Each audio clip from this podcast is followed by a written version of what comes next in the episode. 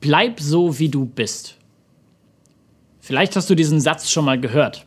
Manchmal steht er auch auf Geburtstagskarten drauf und ich habe mich auch oft von Jugendlichen so verabschiedet am Ende von Sommerfreizeiten. Bleib so, wie du bist. Ist im Grunde genommen ja auch nur die erste Hälfte von Bleib so, wie du bist, weil ich dich mag, so wie du bist. Das ist ein nettes Kompliment. Das ist schön, wenn das jemand zu dir sagt. Wenn du so ein bisschen bei der Kirche unterwegs bist, wenn du auch schon so ein paar Wohnzimmergottesdienste geguckt hast, dann kennst du auch den folgenden Spruch. Gott liebt dich, wie du bist. Gott liebt dich, wie du bist. Diese Zusage ist super, super, super wichtig. Ich muss wissen, dass ich geliebt bin. Wenn ich an mir selber zweifle, dann baut mich das auf, zu wissen, dass da jemand ist, der mich liebt. Wenn mir alles über den Kopf wächst, dann setzt mich das wieder in Bewegung. Dann, dann baut mich das auf. Dann ermutigt mich das, zu wissen, dass ich niemandem was beweisen muss, weil Gott mich liebt, wie ich bin. Diese Zusage ist richtig wichtig. Und diese Zusage ist wahr. Es stimmt. Gott liebt dich so, wie du bist. Das Ding ist, es wäre fatal, wenn das unsere christliche Version wäre von bleib so, wie du bist. Es wäre fatal, wenn sich mit Gott liebt dich, wie du bist, alles erledigt hätte. Denn dann würden wir zwei Dinge grundlegend miteinander vertauschen. Wir würden unser Leben mit der Liebe Gottes krönen. Das klingt vielleicht erstmal gar nicht so schlecht, aber wir vertauschen die Position. Wir vertauschen die Position unseres Lebens mit der Liebe Gottes. Wir setzen unserem Leben mit der Liebe Gottes quasi die Krone auf. Das Ding ist aber, die Liebe Gottes ist nicht das Tüpfelchen auf dem i. Die Liebe Gottes ist nicht die Sahnehaube, die oben drauf kommt und alles irgendwie besser macht. Nee, die Liebe Gottes ist die Grundlage. Die Liebe Gottes ist unsere Startvoraussetzung, unser Fundament. Ohne die Liebe des Schöpfers würde seine Schöpfung und damit auch du und ich schlichtweg nicht existieren.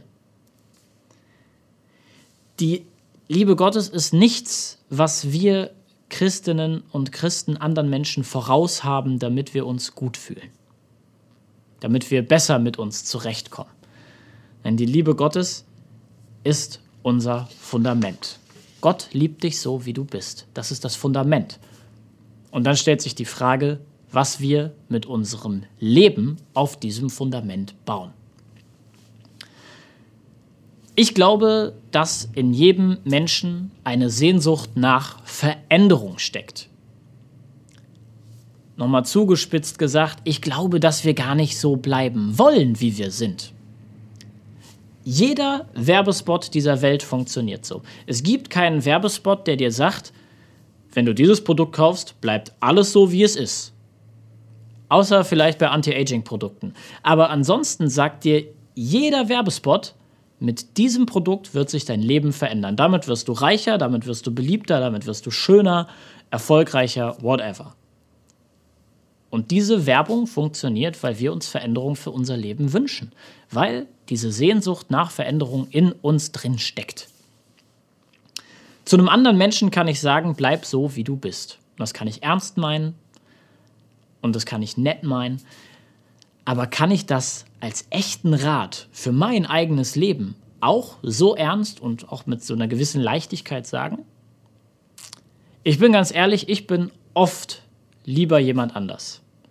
Ich wäre zum Beispiel gerne disziplinierter. Ich habe mich beim Schreiben dieser Predigt richtig oft von meinem Handy ablenken lassen. Das war super anstrengend.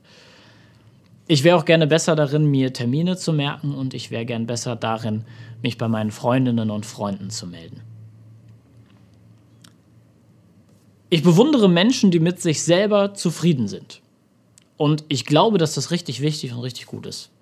Und wenn du einer von diesen Menschen bist, dann gratuliere ich dir dazu, echt. Ich bin das nicht. Ich bin nicht immer mit mir selber zufrieden. Ich wäre gerne oft jemand anders. Und ich glaube, das habe ich mit vielen Menschen gemeinsam. Das ist ja letzten Endes, was mich an Gottes Liebe so begeistert. Also, ich bin so oft unzufrieden mit mir selbst. Ich bin jeden Tag mit den Dingen konfrontiert, die ich nicht schaffe, wo ich Fehler mache. Und dann ist da trotzdem dieser große, gute Gott, der sagt, ich liebe dich trotzdem. Das ist ja das, was mich an Gottes Liebe so begeistert. Aber bleib so, wie du bist, ist keins der zehn Gebote. Bleib so, wie du bist, ist auch kein weiser Rat des Königs Salomo. Wir finden, bleib so, wie du bist, nicht in den Lehren Jesu. Und es ist auch keine Mahnung des Apostel Paulus an seine Gemeinden. Bleib so, wie du bist, steht nicht in der Bibel. Im Gegenteil. Im Epheserbrief, Kapitel 4, die Verse 22 bis 24 heißt es, Ihr wurdet aber auch gelehrt, nicht mehr so weiterzuleben, wie ihr bis dahin gelebt habt, sondern den alten Menschen abzulegen, der seinen trügerischen Begierden nachgibt und sich damit selbst ins Verderben stürzt. Und ihr wurdet gelehrt, euch in eurem Geist und in eurem Denken erneuern zu lassen und den neuen Menschen anzuziehen, der nach Gottes Bild erschaffen ist und dessen Kennzeichen Gerechtigkeit, Heiligkeit sind, die sich auf die Wahrheit gründen. Der Epheserbrief fordert uns auf, sich zu verändern. Er sagt sogar, dass ihr euch verändert. Das ist Teil der christlichen Lehre. Und er sagt auch warum. Ich lese nochmal. Ihr wurdet auch gelehrt, nicht mehr so weiterzuleben, wie ihr bis dahin gelebt habt, sondern den alten Menschen abzulegen, der seinen trügerischen Begierden nachgibt und sich damit selbst ins Verderben stürzt. Die geforderte Veränderung hat überhaupt nichts damit zu tun, dass Gott uns hinterher mehr liebt als vorher. Und wir kratzen auch nicht an Gottes Thron, wenn wir das nicht tun. Nee. Gottes Liebe bleibt das unerschütterliche Fundament, auf dem Veränderung möglich ist und wir sollen uns um unserer selbst willen verändern. Gott liebt dich, wie du bist und deshalb lässt er dich nicht so. Und Gott ist da ganz Mama und Papa. Ich habe das große Glück, Eltern zu haben, die mich lieben, wie ich bin, seit es mich gibt. Mit diesem Gefühl bin ich aufgewachsen. Und deshalb wollten sie von Anfang an, dass ich mich verändere. Sie haben das sogar gefördert. Denn wenn ich mich nicht verändert hätte, wäre ich heute noch ziemlich klein, könnte nicht sprechen, nicht laufen und auch nicht alleine aufs Klo. Gott wünscht sich für dich und mich dieselbe Veränderung, die sich Eltern für ihre Kinder wünschen. Sie wünschen sich Wachstum. So nicht, weil wir ihnen dann besser gefallen, nicht, weil wir dann Gott besser gefallen, sondern weil er um unsere Sehnsucht nach Veränderung weiß. Weil er weiß, dass wir gut darin sind, uns selbst und andere zu verletzen, will er, dass wir diesen schädlichen Kontexten, in denen das passiert, entwachsen. Er will uns da rausholen, will, dass wir da rauswachsen. Eben weil Gott dich liebt, wie du bist, will er, dass du deinen alten Menschen ablegst und den neuen anziehst, dessen Kennzeichen Gerechtigkeit und Heiligkeit sind die sich auf die Wahrheit gründen. Das klingt jetzt erstmal mega abstrakt, mega abgespaced. Und deshalb haut der Epheserbrief an den Anschluss noch so ein paar Beispiele raus. Du liest das dann Epheserbrief Kapitel 4 ab Vers 25. Er macht so ein paar Beispiele, wie das ganz praktisch funktioniert. Und diese Beispiele, die kann man auch für sich persönlich nehmen. Die kannst du für dich nehmen, die kann ich für mich nehmen, wenn ich mich ertappt fühle. Aber in erster Linie erzählen sie davon, was es heißt, in Gerechtigkeit, Heiligkeit und Wahrheit zu wachsen. Ich will die Beispiele einmal kurz mit dir durchgehen. Der Epheserbrief sagt zuerst, hör auf zu lügen, sprech die Wahrheit. Der zweite sagt, verletzt einander nicht, wenn ihr zornig aufeinander seid. Ja, reißt im Streit keine Brücken ein. Dann sagt er, hört auf zu stehlen. Ne? Jeder soll von dem leben, wofür er arbeitet. Und wenn was übrig ist, soll er es den Armen geben. Und zuletzt sagt er, sprecht Worte, die helfen, statt Worte, die Beziehungen vergiften. Denn mit all diesen Sachen beleidigt der Mensch letztlich den Heiligen Geist. Lügen, Ungerechtigkeit im Streit, Diebstahl und Lästerung. Das sind so Dinge, die laut dem Epheserbrief den alten Menschen ausmachen. Und das sind alles Dinge, mit denen der Mensch, mit dem du und ich, der Gemeinschaft mit Gott und anderen Menschen schaden. Damit wird Gemeinschaft mit Gott und anderen Menschen unmöglich oder zumindest richtig, richtig schwer. Wir können das ganz einfach durchspielen. Stell dir eine Gemeinschaft vor, die dir jetzt gerade wichtig ist. Deine Familie, dein Freundeskreis, dein Arbeitsplatz, ähm, deine Gemeinde, dein Chor, was auch immer. Jede dieser Gemeinschaften braucht ein gewisses Maß an Vertrauen. Unterschiedlich viel, je nach Gemeinschaft, aber jede Gemeinschaft braucht Vertrauen. Vertrauen wird da zerstört, wo Menschen einander belügen, wo sie die Unwahrheit sagen, wo sie sich nicht mehr aufeinander verlassen können. Der zweite Punkt. Ungerechtigkeit im Streit. Jede Gemeinschaft hat mit Konflikten zu kämpfen und es ist richtig wichtig, dass diese Auseinandersetzungen konstruktiv geschehen. Aber wenn dabei rauskommt, dass hinterher alle beleidigt sind und verletzt und niemand mehr mit dem anderen sprechen will, weil man im Streit einander verletzt hat, dann reißt das eine Gemeinschaft letzten Endes auseinander. Bei dem nächsten Punkt ist unser Text natürlich relativ konkret, so eine Diebstahl. Ähm, das scheint in Ephesus echt ein Problem gewesen zu sein, dass Leute da einander beklaut haben. Ich möchte es aber gerne nochmal für uns in eine Perspektive drehen, die das Ganze nochmal auf eine andere Art und Weise fruchtbar macht. Ich glaube, man kann einander nicht nur Geld stehlen oder Sachen, ich glaube, man kann einander auch den Platz stehlen. Ich glaube, man kann einander auch das Rampenlicht nicht gönnen oder die Butter vom Brot nehmen wollen. Und da sind wir dann in so Sachen, wo Menschen einander missgünstig werden, wo sie nicht gönnen können, dass der andere jetzt mal dran ist. Und ich glaube, dass das echt ein Punkt ist, der Gemeinschaft und gerade auch Wachstum von Gemeinschaft ähm, echt hinderlich sein kann. Der letzte Punkt, Lästerei.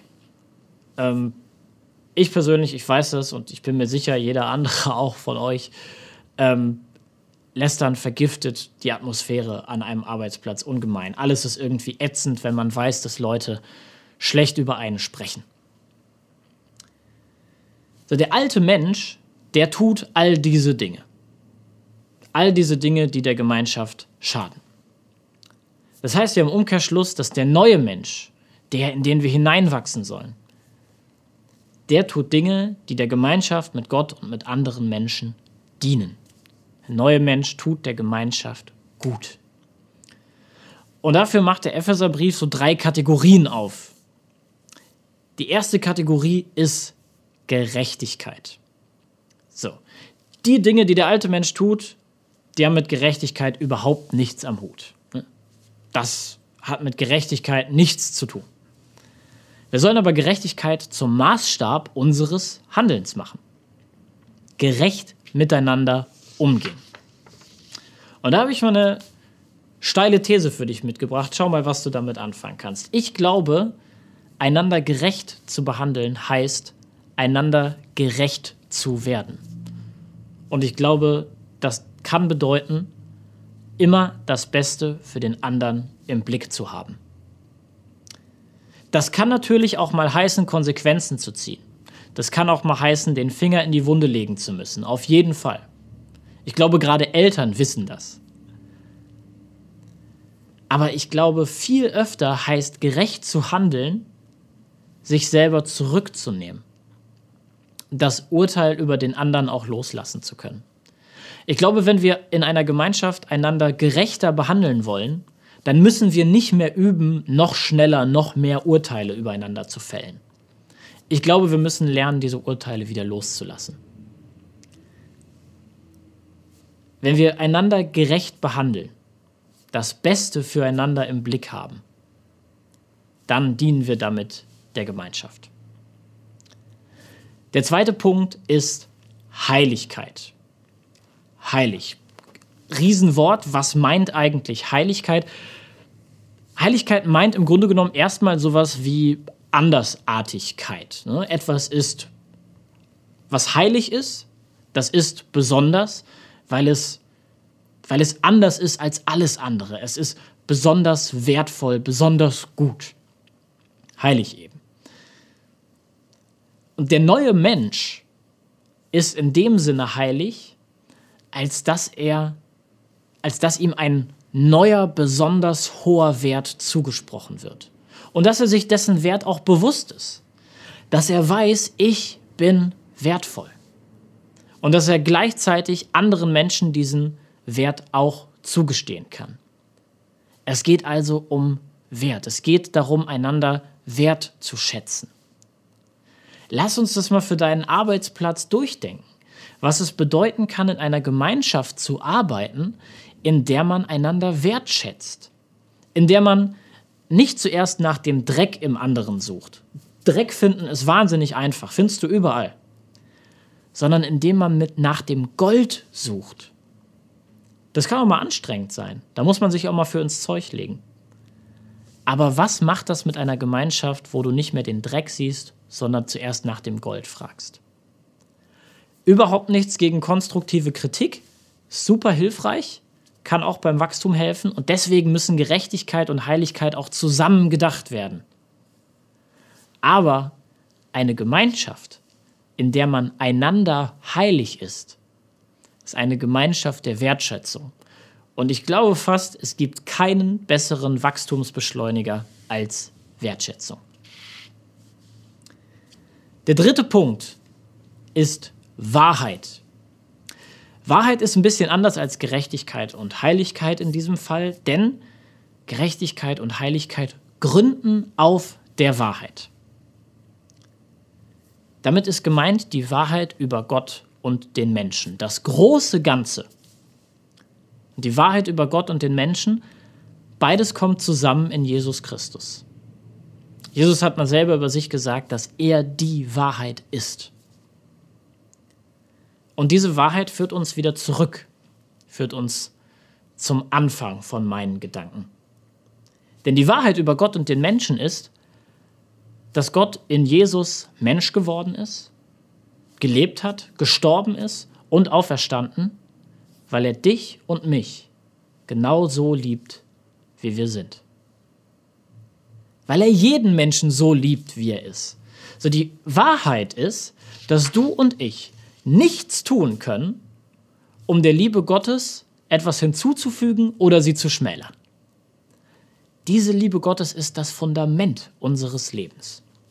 Nur auf Grundlage dieser Liebe können wir uns aus uns herauswagen. Wir können aus unseren alten Gewohnheiten ausbrechen. Wir müssen uns nicht mehr der Nächste sein. Wir können den alten Menschen ablegen. Wir können uns trauen, uns zu verändern. Wir können uns trauen zu wachsen in Gerechtigkeit und Heiligkeit. Und wir dürfen dabei sogar Fehler machen, weil diese Liebe die Wahrheit ist über Gott und den Menschen. Das Fundament unseres Lebens als gerechter und heiliger und neuer Mensch ist die Liebe Gottes, die uns liebt, wie wir sind und uns deshalb verändert. Amen. Thank you.